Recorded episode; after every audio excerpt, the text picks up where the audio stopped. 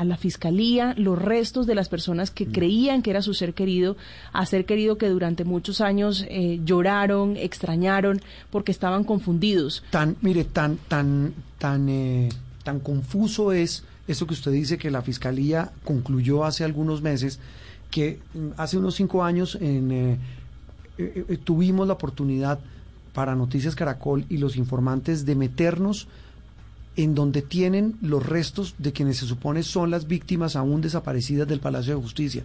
María Camila, esto es doloroso, parece, son cajas de cartón en una sala eh, terrible y, y, queda en evidencia en ese momento la Fiscalía nos dijo lo contrario, que suponían que los desaparecidos eran más de 100. Más de 100, María Camila. Eso demuestra lo caótico, lo improvisado eh, la poca seriedad de muchos de quienes administran justicia. Me da pena decirlo, no son todos, no podemos generalizar, pero Ave María si se hacen conclusión. Entonces, ¿qué pasa? Aparecen pues quienes quieren buscar la verdad, eh, no solamente judicial, sino la verdad histórica de lo que pasó. Y una de esas personas es Elena Urán, la madre de uno de los desaparecidos que después se comprobó, la hija, escúcheme, la hija de uno de los desaparecidos que se comprobó salió vivo del palacio y después fue eh, presentado como una de las víctimas de la toma del palacio. Ella es Elena Urán, la hija del magistrado Carlos Urán. Elena, un gusto tenerla en sala de prensa Blue. Hola, buenas tardes, muchas gracias, el gusto es mío. Eh, Elena, eh, pues bueno, la hemos visto en varios medios, la hemos visto hablar de este libro Mi vida y el Palacio, 6 y 7 de noviembre de 1985. básicamente, la verdad eh, que usted logra desentrañar después de un trabajo juicioso de investigación es cuál?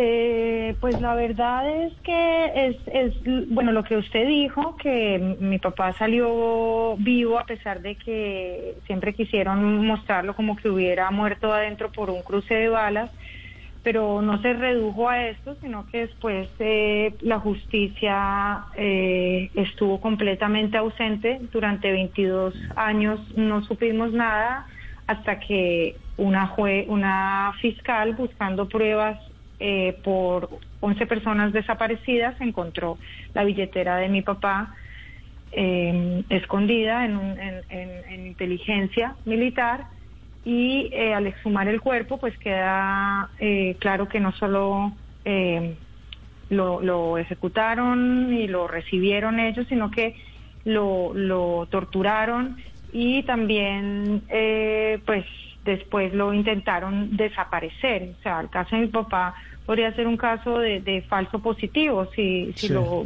miramos bien, de los primeros mm. falsos positivos.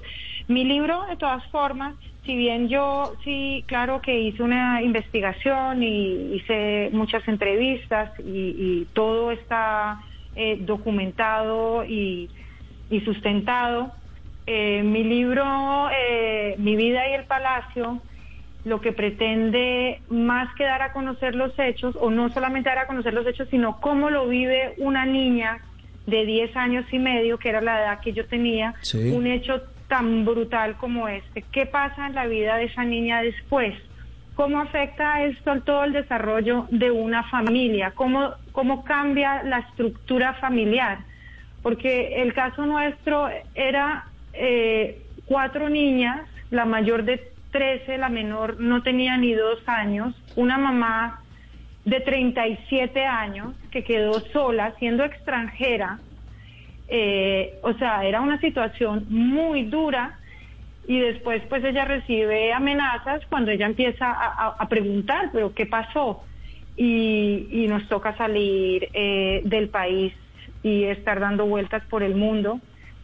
Pasamos pues a Uruguay, Estados Unidos, el País Vasco, Madrid. Entonces yo relato todo esto, ¿no? Todo lo que lo que lo que sentí, lo que cómo me esforzaba yo por querer adaptarme al nuevo lugar, por no por olvidar lo que lo que había vivido en Colombia, por hacer de cuenta que no hubiera pasado nada para simplemente querer ser una niña normal, como mm. cualquier niñita, entonces como cuando en Estados Unidos intento eh, aprender los códigos rápidos, aprender rápido el inglés, con todo el, el slang de los niños de allá, cómo se vestían, después en España lo mismo, siempre escondiendo mi identidad, porque al final tengo una identidad contra, o sea, es una identidad marcada por la guerra, pero yo no quería que eso de ninguna manera saliera porque era muy difícil para mí de, de entender lo que me había pasado. Entonces después todo este, toda esta vivencia durísima y después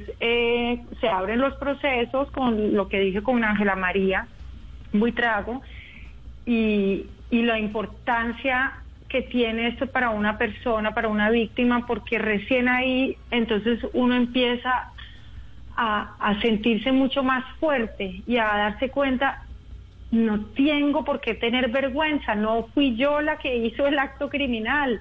Mm. Aquí hay unas personas responsables y yo tengo al contrario, no que esconderlo, sino que contarle al mundo lo que están haciendo. Y, y bueno, entonces empiezas todo ese proceso ya como de, transformación en el cual Alemania tiene mucho, mucho que ver.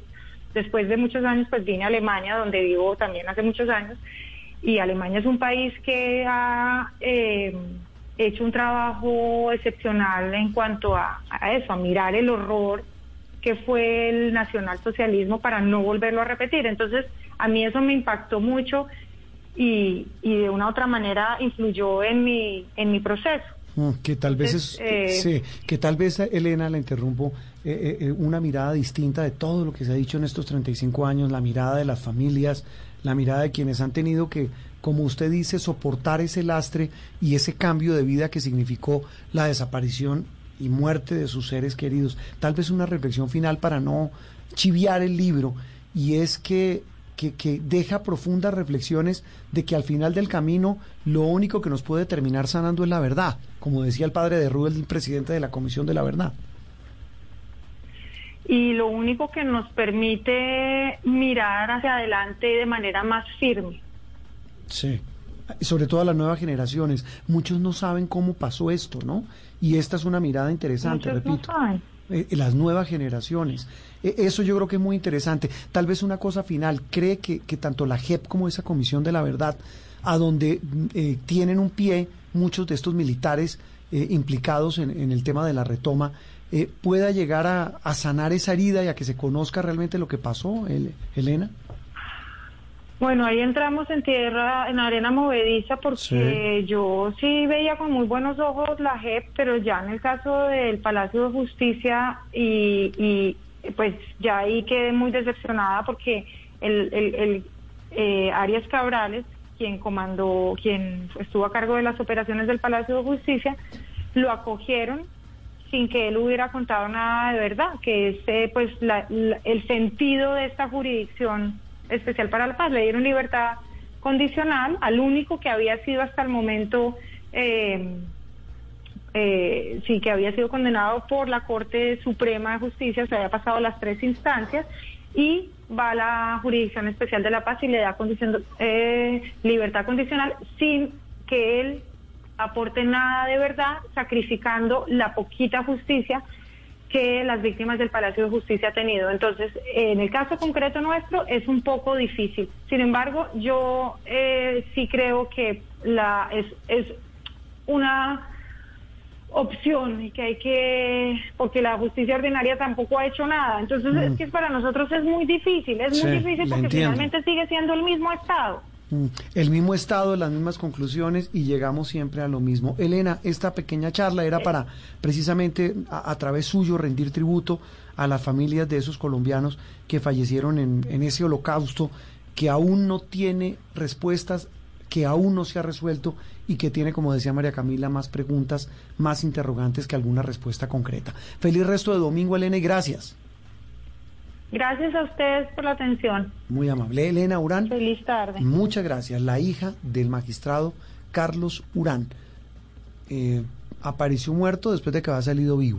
Hay pruebas documentales, hay videos. Estuve, me, estaba escuchando a Elena Urán, estaba recordando el momento en el que le hicieron la entrega de los restos de sus familiares y, no puedo describir, Juan Roberto, ese momento tan doloroso, oh. después de 30, 32 años de seguir eh, como, como reviviendo esa herida, el dolor que no, no cesa. ¿Qué, me dice María Camila los que les entregaron los restos de que no eran los de su ser querido? Es una tragedia que tiene una herida profunda que aún no ha cerrado. Con estas reflexiones terminamos hoy, sala de prensa. Nos vemos. Feliz domingo. Feliz resto de domingo. Continúen con la programación de Blue Radio. Esto es Sala de Prensa Blue. Voces y sonidos